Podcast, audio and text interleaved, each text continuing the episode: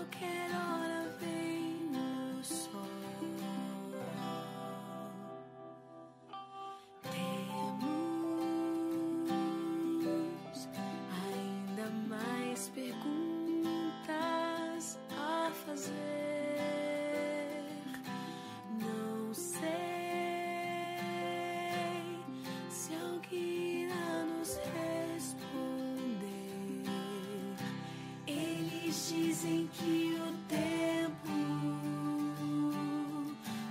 pode curar qualquer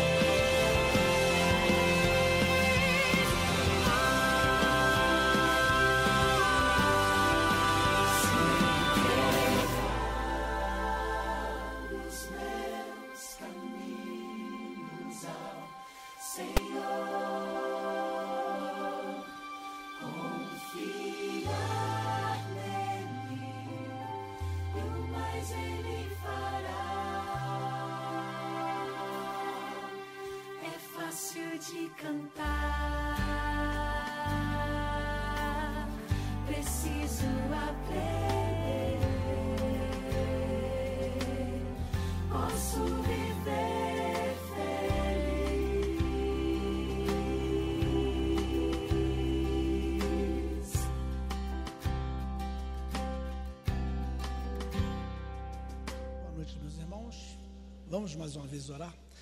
Grandioso Deus, muito obrigado, Senhor, por ter nos dado mais um dia de vida. Muito obrigado porque, em meio a tantas dificuldades que a vida tem nos apresentado, aqui estamos nessa noite para aprender um pouco mais, para reviver alguns assuntos tão importantes do livro de Daniel para a nossa vida, para a nossa fé, para a nossa esperança que temos da volta do Senhor Jesus. Pai, trouxemos as nossas ofertas, o nosso dízimo, em gratidão ao Senhor por tudo que o Senhor tem feito nas nossas vidas. Aceita, por favor, e abençoe cada doador, cada irmão, cada amigo que está aqui nessa noite, que todos nós possamos, Pai querido, receber uma porção do Teu Santo Espírito, para que nessa nova semana possamos ter alegria e prazer em caminhar com o Senhor, nos preparando para as mansões celestiais. Ouve a nossa prece, atenda às nossas necessidades, é a oração que fazemos, ó Pai, em nome do Senhor Jesus. Amém? Amém. Glória a Deus. Queridos, estamos aí na segunda lição desse estudo tão maravilhoso, são as revelações, né, de, de Daniel. Através desses estudos a gente pode aprender, nos preparar e assim sermos instruídos para ensinar muitas outras pessoas. Eu fico assim muito feliz porque na nossa vida a gente está sempre aprendendo, sempre aprendendo. E eu fico com o coração feliz porque quase em todos os momentos da nossa vida tem sempre duas decisões né, para a gente tomar. E existe sempre eh, duas formas de você ou aprender ou errar. E hoje o estudo são dois poderes em conflito. Dois poderes que lutam incessantemente. Cristo para te salvar e o inimigo para te derrotar. E muitas das vezes, né, Valmir, a nossa decisão traz grandes transtornos para a nossa vida. Mas, quando conseguimos acertar e decidir ao lado de Jesus, oh glória, só temos vitória. Só temos vitória. Eu vou perguntar ao meu futuro pastorzinho ali: quantos lados tem uma bola? Quantos lados tem uma bola?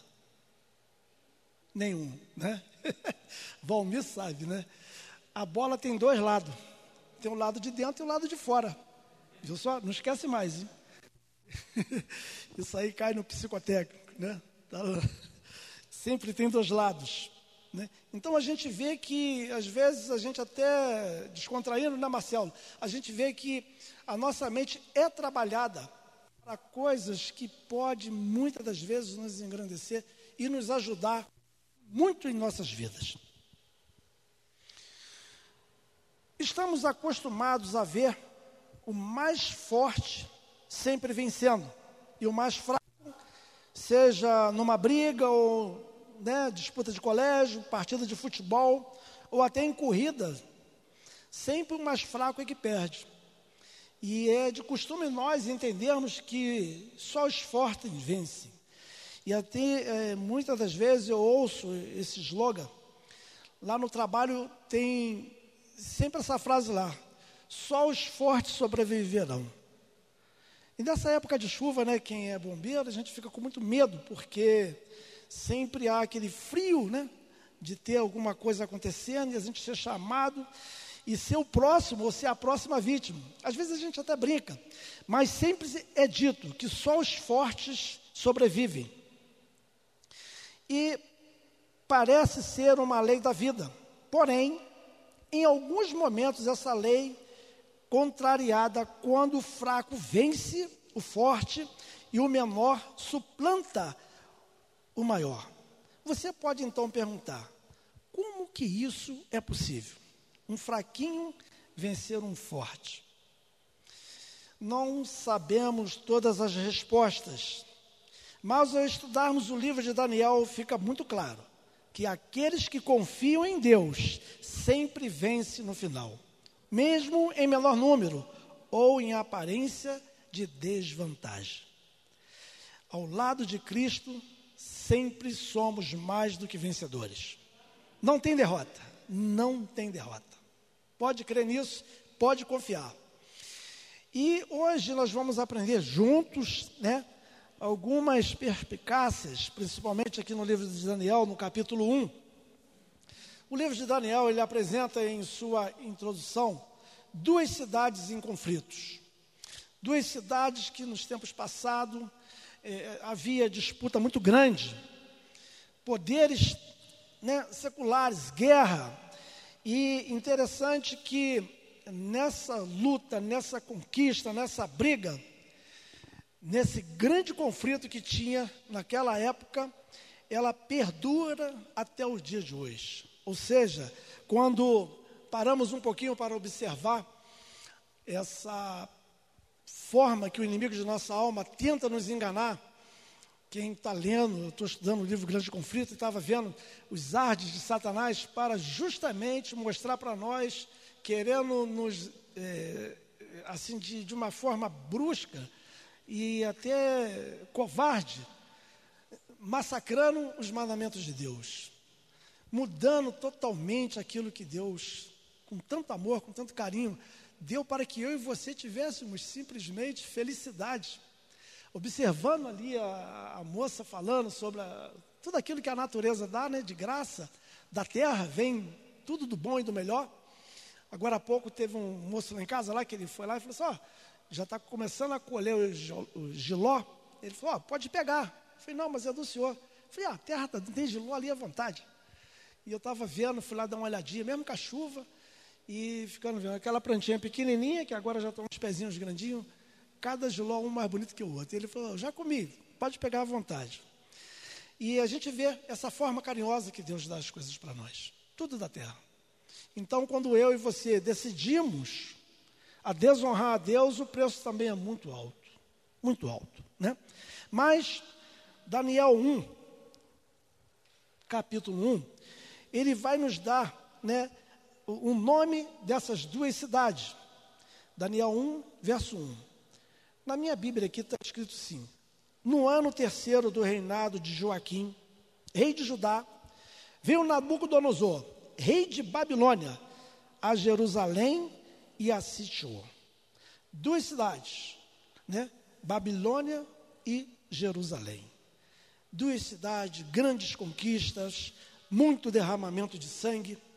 Mas desde o início do livro, vemos em marcha o grande conflito entre o bem e o mal, entre o culto pagão e a adoração ao verdadeiro Deus. Logo no primeiro verso, duas cidades se destacam: Jerusalém, capital do povo de Deus, e Babilônia, capital idólatra, que representa a sede do poder que se opõe a Deus. De fato, essas duas cidades são mencionadas em toda a Bíblia desde Gênesis, do capítulo 4, 17, também 10, verso 10, ao Apocalipse, no capítulo 14 e 18, também do 21, verso 2 e 3. E podemos ver a intensa luta entre a luz e as trevas, a verdade e o erro, cada momento da história. Né? Eu não sei quantas e quantas vezes eu e você já se deparamos em decidir por certo caminho. É, conversando ali com o Marcelo ali na, na porta ali, mas estava vindo de, do Rio e tinha dado uma chuva muito forte. Estava eu e meu filho e na hora que eu comecei a subir a ponte, uma pessoa falou, não vai não, está chovendo demais. E realmente só passou eu e ele. A gente não via nada, né? Parecia que estava para lá e para cá. E eu ainda brinquei falei assim, João Aurélio, se pudesse voltar, eu voltaria. Ele falou, não pai, vou em frente. E fomos. Foi, um, um, foi uma decisão muito errada da minha parte. Poderia ter esperado. E era também de madrugada, já quase uma hora da manhã. E nós viemos com o Corcelzinho 2, né, quatro marchas, e tum, atravessamos a ponte. Quando chegamos aqui, ali em Manilha, a gente não viu mais nada, porque tinha um mar de água. Aí eu falei assim, rapaz, e agora? Aonde está a estrada? Então a gente vê que decisões todos nós temos que hora tomar. E eu fiquei assim, babacado. Mas aí, de repente, eu não sei de onde saiu uma pessoa falou assim: moço, joga um pouquinho para a esquerda. Um pouquinho para a esquerda. Aí a Aurélia, papai, ele está pedindo para o senhor jogar para lá. Eu falei, valeu. Aí joguei para a esquerda, saí. Chegamos aqui na serra, uma noite lindíssima, não tinha nada, tudo bonito. E eu falei, filho, nossa, se a gente vai para a direita ali, a gente ia se estepar, né? Eu falei, Sepa, ainda bem que a escolha foi certa. Quem será aquele moço? Olha, Deus está sempre enviando, sempre nos dando a oportunidade de escolher o melhor, né? Sempre dá essa chance para mim e para você. Mas nessas escolhas, nessas decisões, o que Deus permitiu que Nabucodonosor fizesse ao seu povo? Está registrado também em Daniel, no capítulo 1, verso 1 e 2, o 1 nós já lemos, mas a gente vai dar uma passada aqui para a gente ficar bem gravado. No ano terceiro do reinado, verso 1, 1 de, do rei de Judá, veio Nabucodonosor, rei de Babilônia, a Jerusalém e a sitiou. E o Senhor entregou nas suas mãos a Joaquim, rei de Judá, e uma parte dos vasos da Deus. E ele os levou para a terra de Siná, para a casa do seu Deus, e pôs os vasos na casa do tesouro do seu Deus, um Deus pagão. Deus permitiu que ele fizesse uso né, de um dos vasos. E interessante que o relato fala aqui que o cativeiro babilônico é uma prova de que o Senhor controla os acontecimentos na história e dirige seu povo. Era uma intenção que os judeus fossem escravizados pelos babilônicos, os caldeus, para abrir-lhes os olhos para as consequências da sua rebelião, de modo a poder futuramente conduzi-lo a um estilo de vida melhor. Várias advertências haviam sido dadas denunciando seus pecados, mas nenhuma reforma foi vista. Nada mudou. Eles permaneceram na rebeldia. Então Deus, para cumprir seus propósitos e salvar seu povo, permitiu o cativeiro, entregando-os na mão de Nabucodonosor. Que situação, né? Lembro de uma história de dois comportores nossos. Essa história foi contada para mim, deve ter uns 25 a 28 anos, mais ou menos, pelo irmão Geraldo que era um comportor, disse que dois comportores foram visitar um gabinete de um deputado estadual, fazendo um trabalho de comportagem. E iam falar sobre saúde. E eles estavam vendendo um livro de saúde e a moça falou sobre saúde. E ao bater na porta, a secretária bondosamente, sim, ah, nós somos do Serviço Educacional lá em Saúde, e, ah, entra, por favor. E ficaram ali aguardando. E aqueles moços, a secretária veio com todo carinho, trouxe duas xícaras bonitas de café bem forte e serviu eles. Aqui, vocês aceitam um café? E eles pegaram, tomaram o café todinho, chegaram. Aí um falou para o outro assim, ficou olhando, o deputado não bebeu. E eles perguntou assim, o senhor não vai beber café não? Aí ele falou assim, não, eu aprendi com os adventistas do sétimo dia que o café não faz bem. Então, desde quando eu soube, eu não tomei mais. Só que aqueles dois moços eram adventistas, né? Eles iam fazer uma apresentação do, do livro justamente sobre saúde. Saíram um pouquinho sem graça. Isso pode acontecer com a gente. Às vezes a gente passa por tantas oportunidades de testes que não compreendemos. E aí não dá mais para voltar atrás. Então Deus permitiu que o seu povo fosse escravo na mão de Nabucodonosor, para poder ensiná-los de que o modo de vida que eles estavam levando era uma vida de rebeldia contra Deus. Queridos, não sejam rebeldes contra Deus. Não queiram ser escravo para poder entender. Porque muitas das vezes o convite é com muito carinho que Jesus faz. E nós somos sabedores que o amor é tão grande que Jesus bate suavemente na porta do nosso coração. Né, Léo? Ele vai batendo, batendo, convidando, mostrando. A gente recebe o convite, tem na televisão, há apelos, né? Há tanta forma de eu e você abrir o coração. Uns preferem a dor, mas como é bom quando a gente consegue vir andando, caminhando e falar: Senhor, eis-me aqui, usa-me, né? como diz lá o profeta Isaías. Três desafios né, receberam alguns jovens hebreus. E olha que belíssima história que conta desses meninos. E a terceira pergunta diz: qual foi o primeiro desafio imposto aos jovens cativos de Babilônia? O que, que houve com eles? Lá em Daniel, no capítulo 1, verso 3 e 4.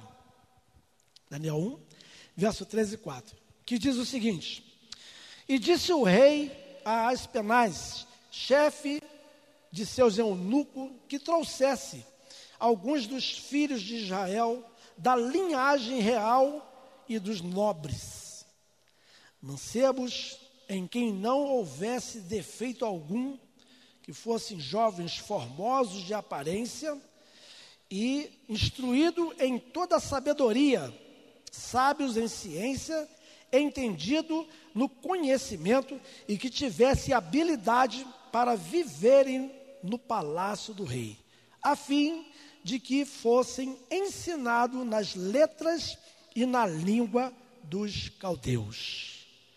Então a gente vê aqui uma escolha assim minuciosa, muito detalhada de jovens que tivessem conhecimento, né? É igual quando uma moça tá para encontrar um namorado, ela olha e fala: "Puxa, cabelo bonito, anda bem, fala bem, se veste bem, papai e mamãe vai gostar". Né, dona Fernanda? Né? A senhora que tem filha bonita, né? Então a gente fica assim nessa esperança de que a gente vai agradar. E o rei mandou logo o chefe do eunuco para fazer essa escolha desses três rapazes, desses rapazes. E foram escolhidos, foram separados, né? Esses meninos para estarem lá. E diz o relato, segundo o costume da época, Nabucodonosor ordenou que jovens fossem preparados para assistirem no palácio real.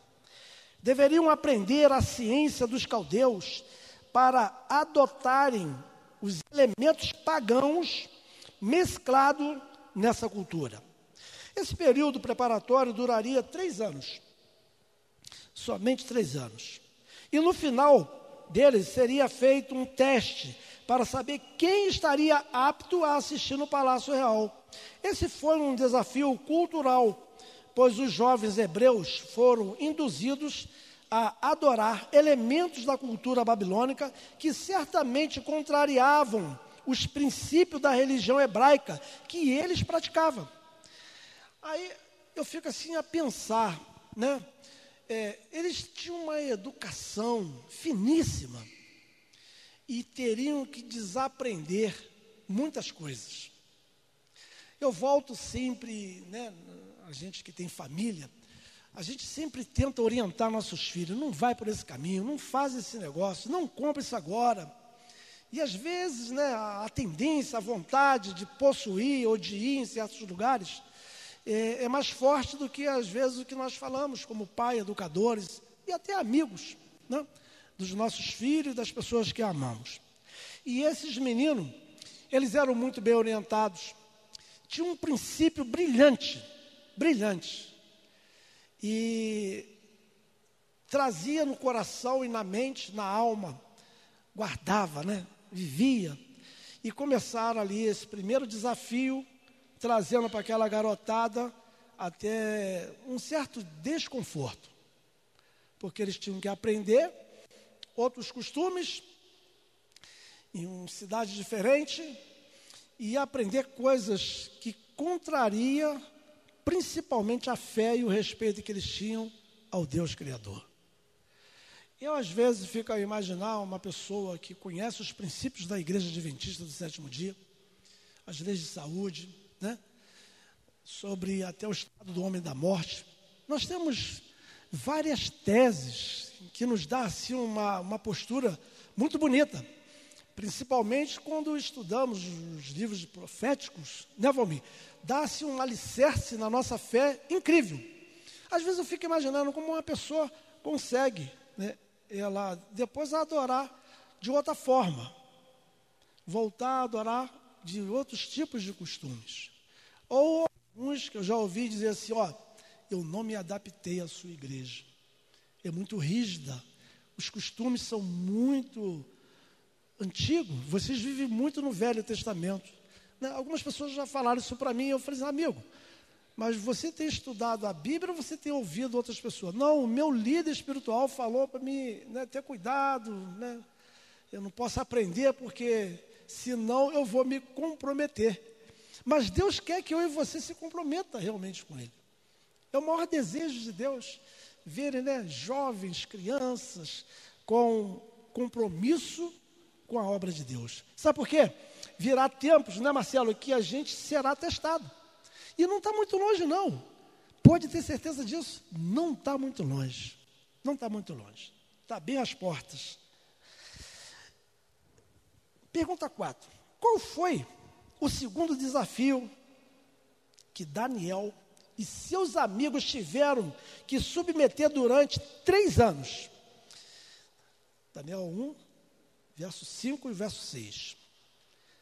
A palavra de Deus diz que o rei lhes determinou a ração, o alimento de cada dia da porção do manjar que o rei se alimentava, do bom vinho que eles poderiam beber, e que assim fosse criado por três anos, para que no fim deles pudessem estar diante do rei.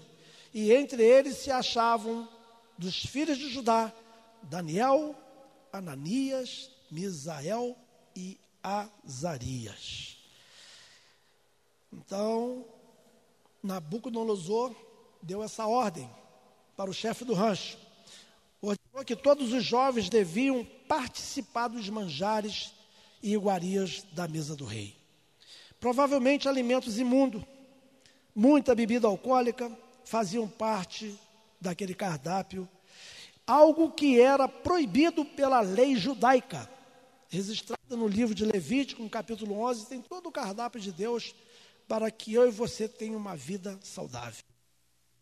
Além disso, as carnes ali eram primeiramente sacrificadas aos ídolos pagãos, costumes também condenados no Novo Testamento, lá no livro de Atos, no capítulo 15, verso 29.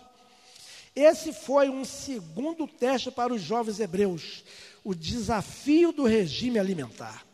E eles foram tentados a comer coisas que Deus não aprova, pois esses alimentos, bebidas, são prejudiciais à saúde e destroem o nosso corpo, que é o templo do Espírito Santo de Deus. Destrói, né? Então, queridos, quando a gente vê nessa grande briga que está aí, se vai ter carnaval, se não vai, a gente vê tanta gente se matando, né? Esse uso desenfreado de droga, de muitas coisas. Quantas pessoas colocam troços em bebidas de, de jovens e ficam completamente alucinados e você se depara, né? E esse dia está saindo de casa, a Marizé falou assim, um jovem tão bonitinho que nós vimos crescer. Aí a Marizé falou assim, e ela me chama de velho, velho, aquele menino está frutuando. Aí eu falei assim, não, não estava tá, não, não tava frutuando. E o garoto estava realmente frutuando. Ele, ele foi ralando assim o rosto pelo muro de sapisco. E foi, e eu falei assim, misericórdia. Né? E saiu lá, depois caiu lá num barranco, lá, não sei o que que deu. E é com muita tristeza que a gente vê a nossa juventude, né? Que a gente, qualquer lugar, se você for sair de casa, você vai ver que essa juventude é nossa. Eu tenho responsabilidade por essa garotada também, então eu tenho que orar, eu tenho que interceder, a gente tem que dar o nosso sangue, porque Jesus já deu, né? por essa juventude, pela, por essas crianças que estão se formando, e que nós falamos assim com muito orgulho, é o futuro, né, que estão na mão dessa juventude. E esses jovens tiveram que passar por esse, esse segundo aperto, né, sub, submeter, para não comerem das iguarias do rei. E eles tiveram uma ideia. Agora, pergunta número 5. Que atitude Daniel tomou com relação determinada. Daniel, eu acho que ele era igual Pedro, né? Era mais assim, ele que tomou a frente. Daniel 1,8 diz aqui, e Daniel assentou no seu coração não se contaminar com a porção do manjar do rei.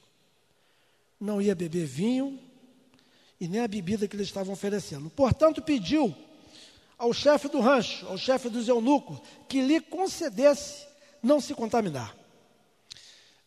Eu acredito que quando a gente é subordinado e quando uma ordem é dada, alguns aqui já passaram para o serviço militar, sabe que é muito complicado você dizer não, isso e aquilo, né? Isso aconteceu comigo uma vez, uma feijoada aqui no quartel, e eu falei assim, amigo, poxa, rapaz, você sabe que eu sou da igreja adventista, por favor, arruma só um pouquinho de arroz para mim, tá beleza, tá, só um pouquinho de arroz lá, eu não vou comer essa feijoada aí não. Mas o colega fez o contrário, foi no oficial de dia, capitão, Lierte está dizendo que não vai comer da comida, a igreja dele proíbe, aquilo foi um escândalo, e eu passei uma situação tão difícil que eu fui chamado a atenção, assim, muito bruscamente, né? Mas, legal, não vai comer por quê? Você é melhor do que os outros? Que Deus é esse? Aquelas coisas gostosas que a gente ouve. Aí eu falei com eles, não, o senhor pode comer pedra se o senhor quiser. Só que eu não vou comer. Eu tenho aprendido na palavra de Deus que nada, rapaz. Aí falou um montão de coisa, né? Mas a situação foi contornada.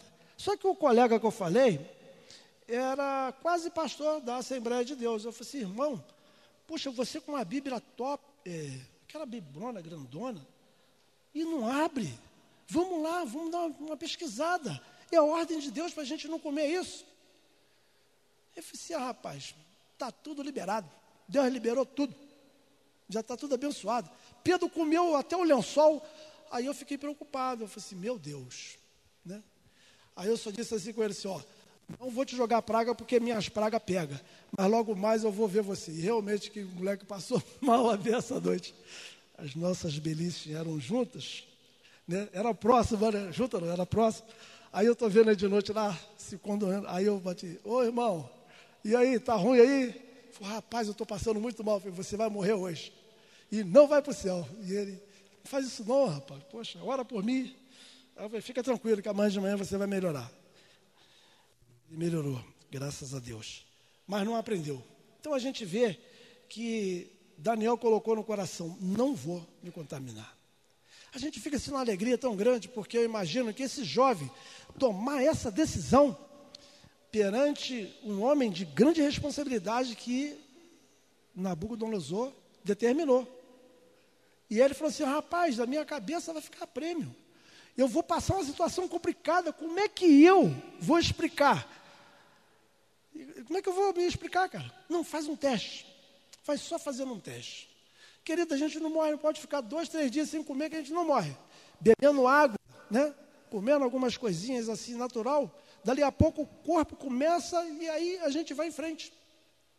Porque Deus prometeu estar conosco até a consumação. Então, olha, não precisa ter medo de obedecer a Deus. Não precisa. E com certeza vale a pena. No momento de prova, Daniel manteve-se fiel a Deus, decidiu seguir os princípios de temperança, mesmo que com isso contrariasse a ordem do rei e, puder, eh, e colocasse, né, pudesse em risco a sua própria vida. Os jovens haviam aprendido a desenvolver hábitos corretos que promoviam a saúde plena, pois a capacidade intelectual, a força física e a longevidade depende de leis imutáveis criada por nosso Deus. E nessa questão, o caso não existe. É uma lei do céu, pois aquilo que o homem semear, isso também o ceifará. Isso é corretíssimo, lá em Gênesis 6, capítulo 7. E aí nós entramos na sexta pergunta: que experimento Daniel propôs ao cozinheiro-chefe e qual foi o resultado? O bonito é o resultado. Daniel, capítulo 1, 11 até o 16. Então, disse Daniel ao dispenseiro, a quem o chefe dos eunucos havia constituído sobre Daniel, Ananias, Misael e Azaria. Experimenta, peço-te, os teus servos dez dias, fazendo que se nos dê em legumes a comer e água para beber. Então, se veja diante de ti o nosso parecer, e o parecer dos mancebos que comem a porção do manjar do rei, e conforme vires, te hajas com os teus servos. E ele conveio, e ele conveio nisso, e os experimentou dez dias. E ao fim dos dez dias, apareceram os seus sembrantes melhores. Eles estavam mais gordinhos do que todos os mancebos que comiam a porção do manjar do rei. Desta sorte, o despenseiro tirou a porção do manjar deles e o vinho que deviam beber, e lhes davam legumes. Você vê só que troca abençoada. Ficaram mais gordinhos, mais bonitos, mais robustos. E a transformação que o, aquele chefe de cozinha viu naquela garotada deve ter ficado assim, nossa, entusiasmado, né, Valmir? Entusiasmado. Olha só, rapaz, quer dizer que o rei só tinha banha. Olha, queridos, Daniel propôs uma alimentação alternativa durante só dez dias. E ao final desse período, os resultados provaram exatamente o oposto do que o cozinheiro-chefe esperava. Os que haviam sido temperantes estavam mais saudáveis, mais fortes, possuíam uma beleza incalculável, maior capacidade mental que aqueles que condescenderam com o apetite. É impressionante notar que, ao término dos três anos de estudo, Daniel e seus amigos foram considerados dez vezes mais doutos do que todos os magos e encantadores de todo o reino de Nabucodonosor. Querido, vocês já observaram, eu antes de, de aceitar a Jesus mesmo como meu Salvador, já conhecia ele, mas não tinha assim aquele, aquele convívio. Eu sempre observava que as pessoas cristãs eram pessoas muito bonitas, muito bonitas. Se vestiam bem, andavam bem, falavam pouco, né? E dava a entender que andava sempre em oração. Eu morava ali no Morro do Cemitério, então eu descia por lá, passava naquela congregação cristã do Brasil, e nos domingos à tarde só tinha moças bonitas e muito bem vestidas, uma sandália autona, e eu ficava olhando, eu falava assim, a gente com meu irmão, falei, nossa, essa igreja, rapaz, esse povo já está no céu, que são bonitos, né? eram pessoas assim que aos meus olhos, né? aí às vezes eu ia na porta e saía correndo, e assim ficava com medo de entrar. Mas depois entrei, acabei aprendendo também muitas coisas com eles ali, e via na igreja que eu estava, assim, as pessoas não tão bonitas, né, assim, completamente diferentes, não tinha aquele sorriso alegre, Aí eu ficava pensando, falei, meu Deus, o que, que esse povo tem? Né? Pena que eu levei tanto tempo para tomar aquela decisão de se tornar parte, mas nunca é tarde, né? Nunca é tarde para a gente realmente tomar essa posição ao lado de Deus. Agora, querido, o terceiro desafio refere-se à mudança de nome. Que nomes receberam Daniel e seus amigos? A Bíblia diz que receberemos um novo nome também. Já pensou, Joveniro Cabral lá no céu não vai chamar Joveniro Cabral, né? Nem Valmir, que esse nome bonito, poderoso. Deus promete para nós um novo nome. E o terceiro desafio, em Daniel 1, verso 7, e o chefe dos eunucos né, que fala aqui, Daniel recebeu o nome de Beltesazar. Ananias, Sadraque, Misael, Mesaque e Azarias, Abednego. A mudança de seus nomes tinha um significado, que esses jovens hebreus estavam sendo adotados na corte babilônica. E intencionava-se que eles abandonassem sua religião hebraica e aceitassem o politeísmo de Babilônia. Seus novos nomes representavam divindades caldeias. Isso representava um terceiro teste, o desafio religioso. E perceba a diferença entre esses nomes. Você já pensou? Não bastava só né, comer as coisas, não, até o nome ia mudar. Às vezes a gente não observa a artimanha do inimigo na nossa vida. Aconteceu lá no Éden, que nada. Ô Eva, come aí, vai abrir sua mente. Você vai ser como Deus, ser conhecedor do bem e do mal. Ué, é? Mas é mesmo? É assim, olha, Deus falou para não comer, mas come. Colegas, amigos, muitas das vezes nos levam, quando não levam para a cadeia, levam para o cemitério. Né? Meu pai falava isso: cuidado com colegas, cuidado com mais companhia. E a gente era 12 irmãos, a gente ficava cheio de vontade para brincar com os colegas e ficava. Cadê seu João? Não, seu João está lá. Então vamos brincar um bocadinho. Se ele olhar, a gente sai correndo. Mas a mudança de nome foi algo complicado. Eu, até hoje, sou conhecido pelo um apelido que papai botou quando eu nasci. E um dia eu perguntei antes dele morrer, pai, não tinha um apelido mais bonito não, botou logo Burunga. Ah, filho, não esquenta não. O importante é que você tenha o meu nome. Você sabe que meu pai, sem saber, ele falou algo muito importante para mim. O importante é que você tenha o meu nome, né? O nascimento. E esse dia eu falei para o meu netinho. Ele me chama de vovô Burunga. Eu falei assim: Olha, pode me chamar de apelido, meu pai chamava. Aí eu falei, mas você tem o meu nome, zela por ele. É, não tem. Você é Arthur Nascimento, não esqueça disso. E falei por falar, e ele chegou para mim e falou assim: Vô, eu sou um nascimento também, né? Eu falei assim, então, tem que honrar esse nome, porque no grande dia, quando a gente for receber um novo nome, que Deus vai dar um novo nome na gente, aí vai ler o, o livro da nossa vida. Esse nome aí já é a raiz. E isso rendeu uma história que eu tive que contar uma história para ele, que ele pediu. Então a gente vê que o nome, muitas das vezes, tem um grande significado e às vezes nós não botamos tanta importância. Olha só, o nome de Daniel, o nome dele de raiz lá, lá atrás, Daniel, que significava Deus é meu juiz, Beltesazar, foi o nome que ele recebeu, que passou a ser Bel proteja a sua vida e a do rei. Ananias, o Senhor é bondoso comigo. Mudou para Sadraque, que queria dizer inspiração ao Deus Sol. Deus Sol. Misael, semelhante a Deus, que mudou para Mesaque, que era servo da deusa Seba.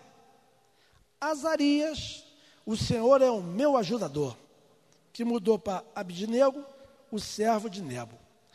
Então, esse, esse era o significado dos nomes e também da mudança. Mas a oitava pergunta diz: o que Deus deu aos jovens, representando a vitória no conflito entre o bem e o mal? É aí que a gente vê. Obedece a Deus, tem, a vitória vem. Deus está presente. Lá em Daniel, no capítulo 1, verso 17, 19 e 20, diz o seguinte: Ora, a esses quatro mancebos Deus deu o conhecimento, a inteligência em todas as letras e a sabedoria, mas a Daniel deu entendimento em todas as visões. Verso 19: E o rei falou com eles, e entre todos eles não foram achados outros tais como Daniel, Ananias, Misael e Azarias. Por isso permaneceram diante do rei. E o verso 20: E em toda matéria de sabedoria e de inteligência, sobre o que o rei lhe fez perguntas, os achou dez vezes mais douto do que todos os mancebos, o astrólogo que havia em todo o reinado de Nabucodonosor. Queridos, às vezes a gente fica assim um pouco acanhado quando defendemos a fé que temos, né? Em certos locais, assim, em certas ocasiões mas nós somos conhecidos de o povo da Bíblia, povo que estuda a palavra de Deus, que tem conhecimento, que em qualquer lugar que você for, qualquer lugar que nós estivermos, nós temos na palavra de Deus como abençoar uma pessoa, que seja numa festa, que seja também numa cerimônia fúnebre, porque Deus nos dá esse conforto de manusear a tua santa e bendita palavra mas também somos sabedores que ela vai permanecer, mas o Espírito de Deus será retirado. E às vezes a gente, muitas pessoas não estão já percebido que algumas coisas estão acontecendo no planeta Terra. O homem, por ter tanto prazer na desobediência, está ficando também um pouco descuidado com as coisas de Deus. É uma pena, porque o tempo está muito próximo. Está muito próximo. Quando o moço me deu o estudo bíblico, eu fiz de tudo para não aceitar os princípios da igreja adventista. Eu relutei, porque eu achei que era muita informação para minha cabeça e algumas coisas que eu tinha maior prazer de fazer. E ele disse uma frase para mim, meu professor falou assim: olha, se você aceitar os princípios dessa igreja, você vai ter que ser batizado. Ah, mas eu já sou. Não, você vai ter que ser batizado. Você vai se tornar um de nós. Nós vamos se tornar uma só família. Mas você vai perder todos os seus amigos, inclusive a sua família. Naquela hora me deu uma. Eu pensei assim em mim. Eu falei, poxa, eu vou perder todos os meus amigos. Como é que eu vou ficar aqui na face da terra sem ninguém? Aí ele falou assim, mas toma essa decisão. Mas quando eu tomei a decisão, eu tive que esperar mais um ano. Deus ainda tinha que fazer algumas coisas, mudar alguns costumes. Porque essa vida de militarismo, a gente fica assim muito mal acostumado a conviver com certas coisas, né? Eu ficava pensando, falei, poxa, mais um ano se passou e eu batizei realmente. As primeiras pessoas que eu perdi foi minha família. Logo se, se afastaram. E agora você nessa igreja, não pode comer, não pode beber, não pode fazer isso. E deu uma tristeza assim, passageira, né? Mas quando eu encontrava com o povo de Deus, era uma festa. Ainda é, né? Você vê que eu cheguei ali, Valmir, olha, fala coronel. Oh, não, não, coronel. Então você já vê a grande diferença quando você está junto do povo de Deus. Prazer, a alegria, o conforto, a saudação, saber que tem gente orando por você, intercedendo por você e também almejando o mesmo céu. Isso é que é o mais importante, adorando o Deus Criador que foi lá com Daniel, com Misael, com aqueles meninos lá, e é conosco, até nesses dias atuais. E se eu não quiser ficar de fora, só depende de uma coisa: me achegar a Ele, estudando a palavra dele e ensinando outras pessoas a guardarem todas as coisas. Porque aí sim vai vir o fim dessa tormenta, dessa dor, desse desconforto que nós temos tido aí. Esse teste que nós estamos passando aí, dessa doença que já levou algumas pessoas, eu fico assim, em certas horas, observando, né, as pessoas que estão assim muito próximo, que são principalmente as pessoas da área de saúde. E Deus bondosamente tem preservado inúmeras vidas. Algumas, né? O médico que era amigo da gente, ele foi, mas ele tinha muitas complicações, muitas complicações. Mas Deus prometeu e as promessas deles era é impressionante, porque quando Deus concedeu a Daniel e aos seus amigos conhecimento e sabedoria acima de todos os outros, permitindo-lhes que assistissem diretamente diante do rei, o texto ainda mostra que a Daniel foi dada inteligência de todas as visões e sonhos. Isso demonstra que ele já estava sendo preparado para o exercício do ministério profético e que seria um veículo das surpreendentes revelações divinas à posteridade. Logo no primeiro capítulo de Daniel, aprendemos que Deus nunca desampara seu povo, mas concede sabedoria, coragem, livramento diante das circunstâncias adversas. No conflito entre o bem e o mal, Deus e seu povo sempre têm a vitória. Sempre tem a vitória. Pode glorificar a Deus de coração mesmo. Dizer, Senhor, obrigado, porque a luta não é mais nossa. Eu fico assim, muito maravilhado, quando a gente consegue, né? Chegar para Deus e confessar um pecado, alguma coisa que às vezes incomoda, né? Às vezes incomoda. Ah, em casa aconteceu uma coisa interessante. Eu, a, minha esposa, ela me tirou a paciência sexta-feira.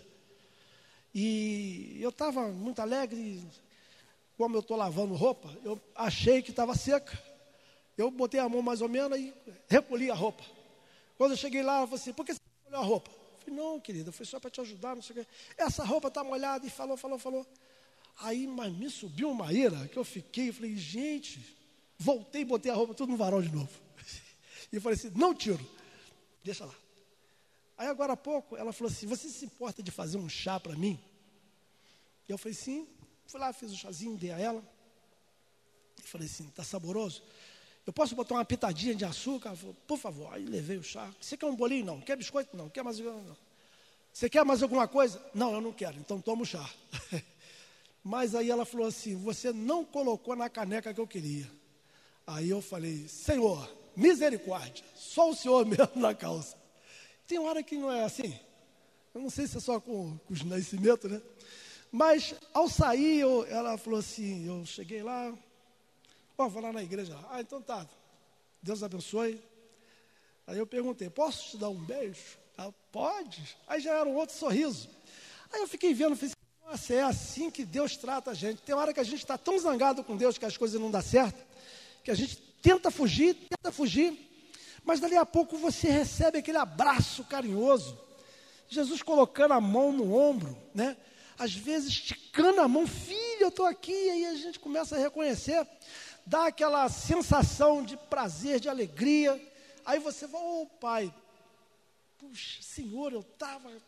Nossa, e aí ele fala assim: filho, é o conflito, esse conflito, é essa guerra cósmica, né? Cósmica, né? Que você não vê. Se seus olhos fossem abertos para você ver a quantidade de anjos que eu, né, está lutando em seu favor, porque também tem um exército, uma, um, quase que quase que a metade dos anjos que desceu lá do céu também lutando contra. E aí nós Cristo fala assim: olha, você será mais do que vencedor em Cristo Jesus. Queridos, após conhecer melhor a história de Daniel e dos seus três amigos, a gente tem que demonstrar em nossa vida a firmeza de caráter que eles demonstraram tomando as seguintes decisões. Primeiro, não permitirei que elementos de minha cultura, contrária aos ensinos da palavra de Deus, seja assimilado na minha vida. Nós precisamos ter um caráter reto, íntegro. Assim diz o Senhor e acabou. Só isso. Ah, poxa, a festinha, está isso, está aquilo. Assim diz o Senhor. Se a Bíblia me, me der é, permissão, eu vou fazer. Se não der, mas rapaz, essa barriga de porco é gostosa, não sei o quê, o cheiro. Aí você, Senhor, mas o meu corpo é o seu templo. Obrigado, querido. Quantas vezes a gente tem que dizer não a uma festinha, né? Hoje eu li uma, eu achei muito engraçado que eu estava lendo, um, um, colega lá no serviço mandou assim, casamento é a coisa mais boa que tem. Já fui em vários, a festa é maravilhosa. Eu caí na gargalhada sozinho, falei assim, puxa, como que as pessoas têm a mente assim para tantas coisas, né? Para deturpar algo que Deus criou com tanto amor, com tanto carinho. O mundo lá fora está apto a tirar eu e você do caminho do Senhor. Mas a hombridade desse poder de decisão ao lado de Deus tem que ser mais forte do que qualquer coisa. Né, amigão? Você que vai ser um futuro pastorzinho. Tem que ser mais forte do que a nossa decisão. Esse desejo de ter Deus no nosso coração tem que ser mais forte do que até mesmo aquele salário que poderia mudar a nossa vida. Porque ninguém sabe quem engaou o negócio de cena. Esse negócio, esse jogo que teve aí, mas a, a briga foi muito grande. Mas aí o nosso Deus diz assim: filho, com um suor do seu rosto você vai viver. Mas nada vai te faltar. Mas às vezes a gente quer dar uma ajuda a Deus e não há necessidade. Queridos, não há. Tudo ele já proveu para nós. Né? E é impressionante que quando Daniel, ele até sonho revelou, e a gente sabe dessa história lindíssima, é sinal de que Deus realmente estava com ele. Não usarei alimentos condenados pela Bíblia, registrado em Levítico 11, nem farei uso de qualquer tipo de bebida alcoólica Não me dobrarei aos ídolos modernos, mas adorarei somente a Deus, o verdadeiro Criador dos céus e da terra. Vamos juntos, queridos. Falta pouco para a gente mudar para as mansões celestiais. Se você ainda tem alguma coisa que está te impedindo, converse com Deus. Entra lá no teu quarto, né? Pega aquele travesseiro, aquela almofada, coloca lá no cantinho e fala: Papai, eu estou aqui. A luta tem sido grande, os desafios também. Eu sonho em ter uma casa, eu sonho em ter um carro melhor, eu sonho em eu, eu, queria até ter mais cabelo, papai. O que você quiser, você pode conversar com ele, que ele é um pai, é o criador e mantenedor de todas as coisas. Agora também esteja também atento para a resposta. O maior prazer de Deus é responder às nossas orações. Só que às vezes a gente fica meio inquieto, né? A gente, a gente fica meio assim. E a gente viu na semana quarta-feira, alguma, alguns mandamentos. Foram nove, né, Suzy? Foram nove ou foram dez? Ela está meio desligada. Mas nós vimos aqui dez itens que abrilhanta a nossa fé e nos ajuda a nos aquecer. E nós temos tido oportunidade de estudar a Bíblia também com muitas outras pessoas. Se você tem um parente, tem um amigo, pode me procurar, a mim, Valmir, qualquer pessoa aqui da igreja para a gente estudar esses assuntos assim com mais afinidade, termos mais particularidade com o nosso Deus, abrir mais assim a, a ênfase de conhecimento, porque, queridos, nós vamos ser testados. Você viu só? Esses meninos foram convidados para estar num lugar que, no melhor lugar do mundo, né? Num palácio real, comendo e bebendo do bom e do melhor. E de repente eles viram que aquela alimentação não era abençoada por Deus. Mas eu desejo que diante dessa nova semana, eu e você tenhamos poder de decisão ao lado de Deus. Que o nosso pensamento seja o pensamento de Deus. Que a nossa vontade, né, seja sempre de fazer a vontade de Deus. Mas, se de repente escorregou, caiu alguma coisa, volta, Pai, Senhor, o inimigo me deu um empurrãozinho aqui, mas eu estou aqui, mancando da perna, com o olho furado, o braço quebrado, mas Senhor, não desista de mim, porque falta pouco tempo para Jesus voltar. Vamos então, queridos, fazer a oração e depois a gente vai cantar. Vamos ficar de pé? Querido e bondoso Deus, batemos um papinho aqui sobre o livro de Daniel no capítulo 1. E conseguimos, Senhor, entender um pouco mais desses rapazes tão especiais que o Senhor, de certa forma, os abençoou de uma forma tão grande que eles não desonraram o Senhor diante das iguarias do rei. Preferiram o Senhor obedecer a palavra do Senhor. E eu tenho certeza que eles tiveram um pouco de medo, porque nessa, nessas, nesses momentos a coragem, quando ela é testada, dá um certo frio na espinha. Mas eles decidiram, mesmo com o risco da própria vida, honrar e exaltar o Deus Criador do céu e da terra. Mas eu peço ao Senhor, humildemente, que toda a tua igreja, nessa nova semana, também receba, Senhor, a unção do Senhor vindo dos céus. Que o derramamento do teu Santo Espírito, Senhor, venha fazer grandes diferenças na nossa vida para que a nossa voz, o nosso pensamento, os nossos momentos na internet sejam momentos que o Senhor também abençoe, para que o nosso viver abençoe muitas outras pessoas. Pai querido, que a nossa esperança do breve encontro com o Senhor nas nuvens dos céus seja uma realidade na nossa vida e que no próximo domingo tenhamos mais pessoas aqui estudando a tua palavra porque terá um assunto também importante para nós. Capacite, Senhor, a tua igreja, para que possamos ter essa postura, tanto no conhecimento, como também, Senhor, na liberdade de falar do teu amor. Por favor, meu Deus, que a ação e a mão poderosa do Senhor nos conduza para os nossos lares e que possamos já estar sentindo saudade de estarmos aqui na casa do Pai. Perdoe, por favor, Senhor, os nossos pecados. Talvez alguma palavra que eu falei não foi bem esclarecida, mas é o Senhor que faz ela rebrotar no nosso coração, na nossa vida e no nosso interior.